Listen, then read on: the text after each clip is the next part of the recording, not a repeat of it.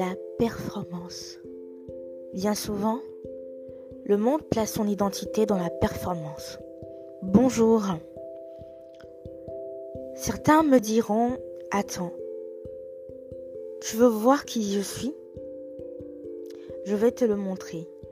Et là, ils vont travailler dur. Ils vont faire beaucoup de choses, à la sueur de leur front parfois, afin de conquérir. Et après, pour qu'ils puissent dire, voilà, je suis quelqu'un. Regarde ce que j'ai fait.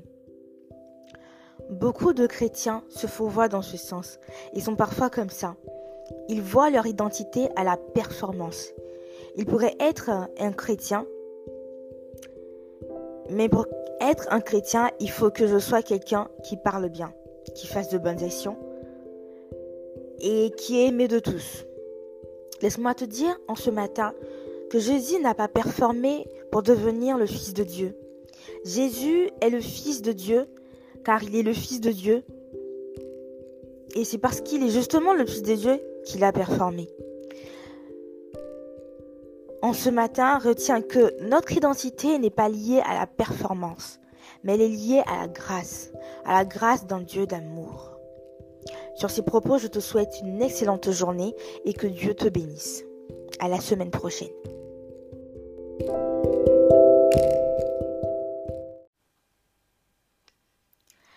Les relations. Bonjour, j'espère que tu vas bien en ce matin. Laisse-moi te parler de relations aujourd'hui. Si tu veux vivre la volonté de Dieu, il y a des moments que tu vas passer seul. Oui, sache-le. Et tu vas te sentir tellement seul que même toi, tu ne vas pas comprendre ces moments. Mais ces moments sont nécessaires. C'est pareil lorsque Jézabel a combattu seul. Pareil lorsque Jérémie était seul dans le désert en train de pleurer. Et pareil lorsque Jésus s'est retrouvé avant son ministère 40 jours dans le désert tout seul en compagnie du diable. Au travers de cette solitude, tu peux apprendre énormément de choses. C'est bien de profiter de cette solitude qui vient te former, qui vient former ton caractère plutôt que de chercher du monde pour combler la carence affective. Le meilleur d'être dans ta solitude, c'est d'écouter Dieu plutôt que d'avoir une foule autour de toi qui vont t'éloigner dans ta destinée.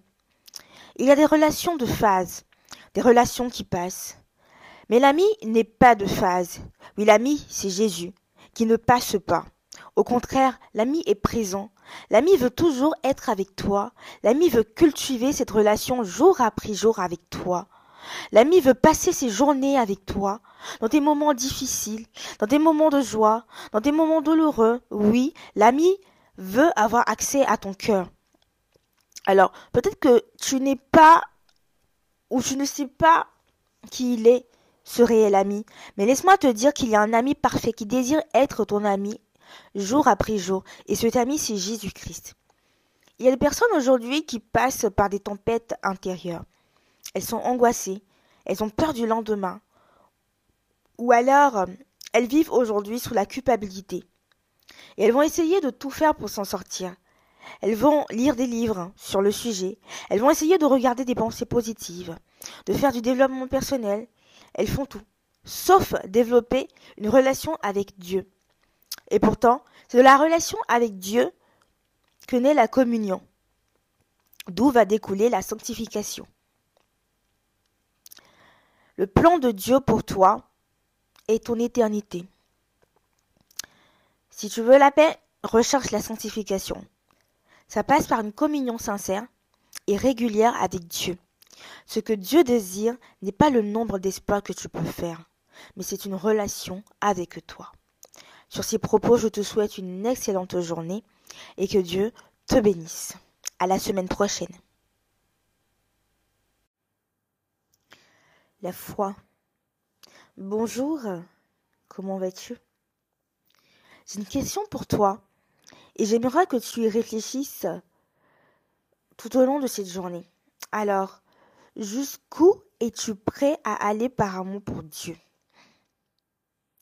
Jusqu'où es-tu prêt à aller par amour pour Dieu?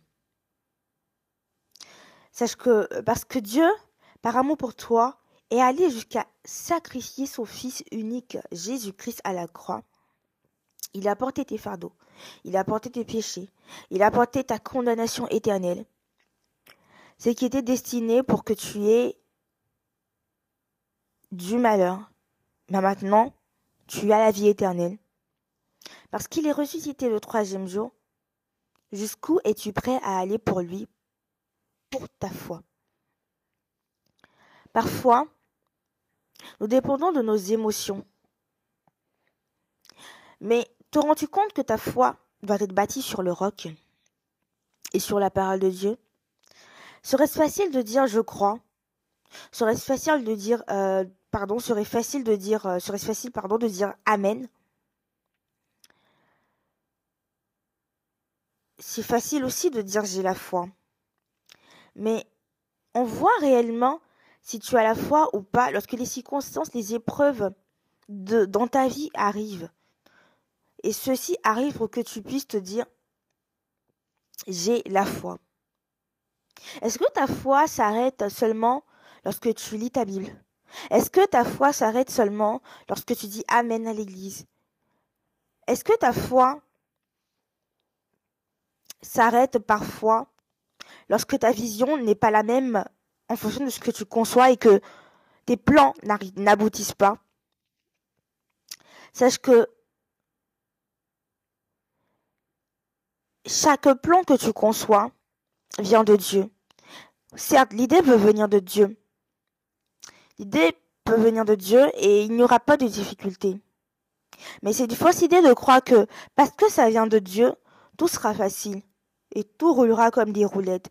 Lorsque nous prenons la parole de Dieu, le Seigneur nous promet que ce n'est pas ce n'est pas facile. Mais que la victoire découle dans les difficultés. Alors, j'aimerais te dire, n'abandonne pas cette vision. N'abandonne pas parce que les choses semblent difficiles. Ne te dis pas que ça ne vient pas de Dieu parce que les choses semblent compliquées. Lève-toi avec la parole de Dieu ne lâche pas. Vois l'accomplissement. Décide de te battre pour cette vision que Dieu a suscitée en toi. Décide de te battre pour ce que tu demandes.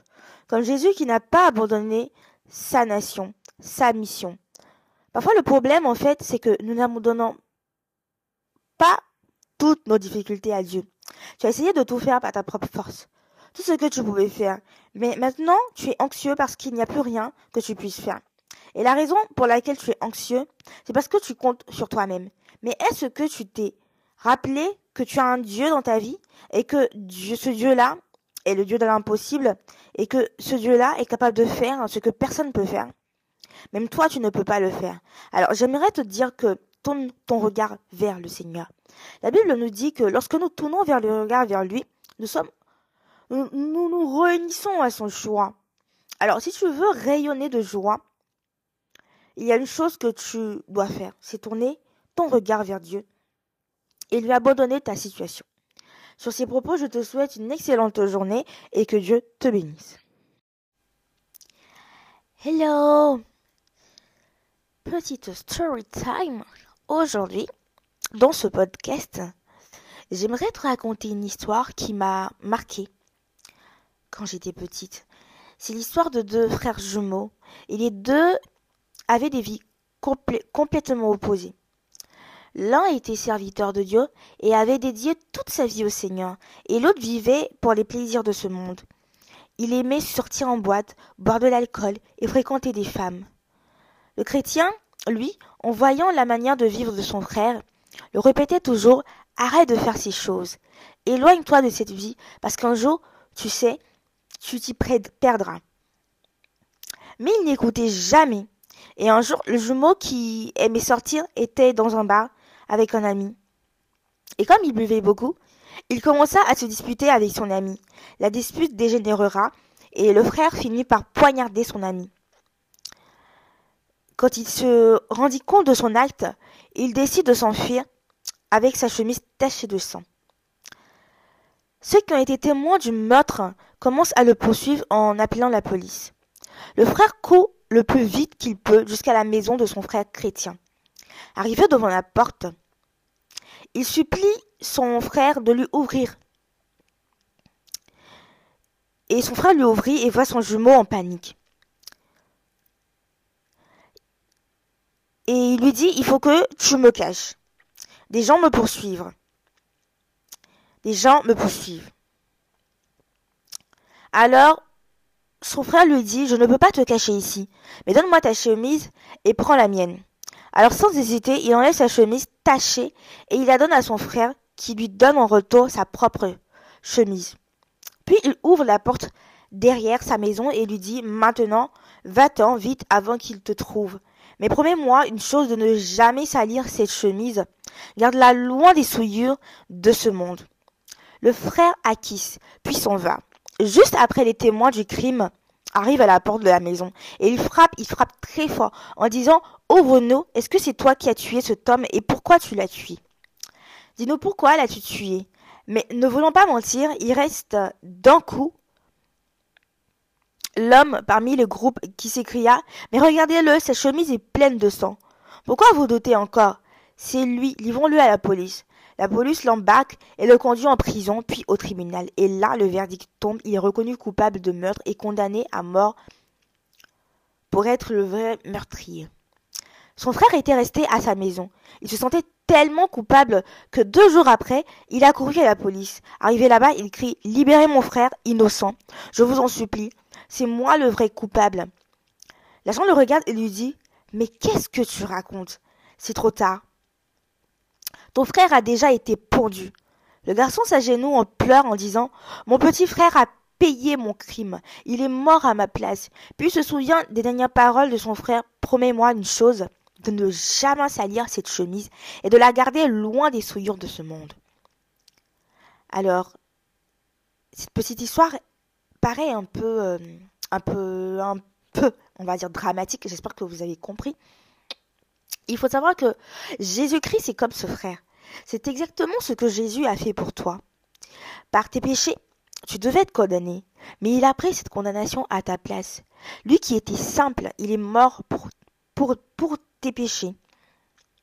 Lui qui était innocent, il est mort comme un coupable. Et nul ne peut égaler sur terre le sacrifice de Jésus. Personne ne pourra jamais t'aimer plus que ça.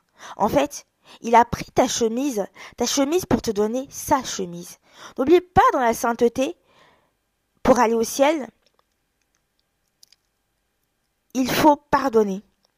Est-ce simple En fait, Jésus a déjà fait le premier pas. Tu n'as plus rien à faire, si ce n'est que d'accepter son amour débordant qui se manifeste à travers Jésus-Christ. Aujourd'hui, sache que tu as les résultats de tes décisions. Tout comme les deux frères, chacun avait choisi la vie qu'il voulait mener par choix. Jésus a fait le choix de t'aimer, avant même que tu entendes parler de lui. La Bible dit que nous nous l'aimons, car il nous a aimés le premier. Donc n'attends pas qu'il soit trop tard et fais le choix d'ouvrir ton cœur à Jésus. Sur ces propos, je te souhaite une excellente journée et que Dieu te bénisse.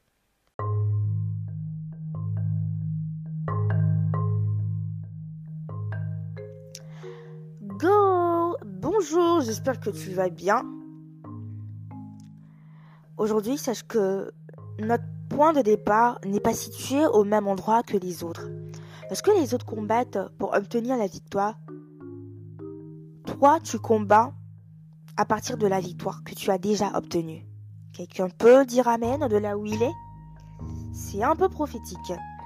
Alors, sache que Christ a acquis cette victoire à la croix pour que chacun d'entre nous, nous puissions nous saisir de cette puissance et triompher des tentations qui se présenteront. Parfois, quand ça va bien, tu as l'impression que ça va tellement bien que tu n'as même plus besoin de faire d'efforts. En fait, tu n'as même plus besoin de persévérer sur certaines choses parce que dans ta vie, tout va bien. Et là, on tombe. On commence à se reposer sur nos acquis, aux choses que l'on pense maîtriser. On sort de cette dimension de discipline et de persévérance.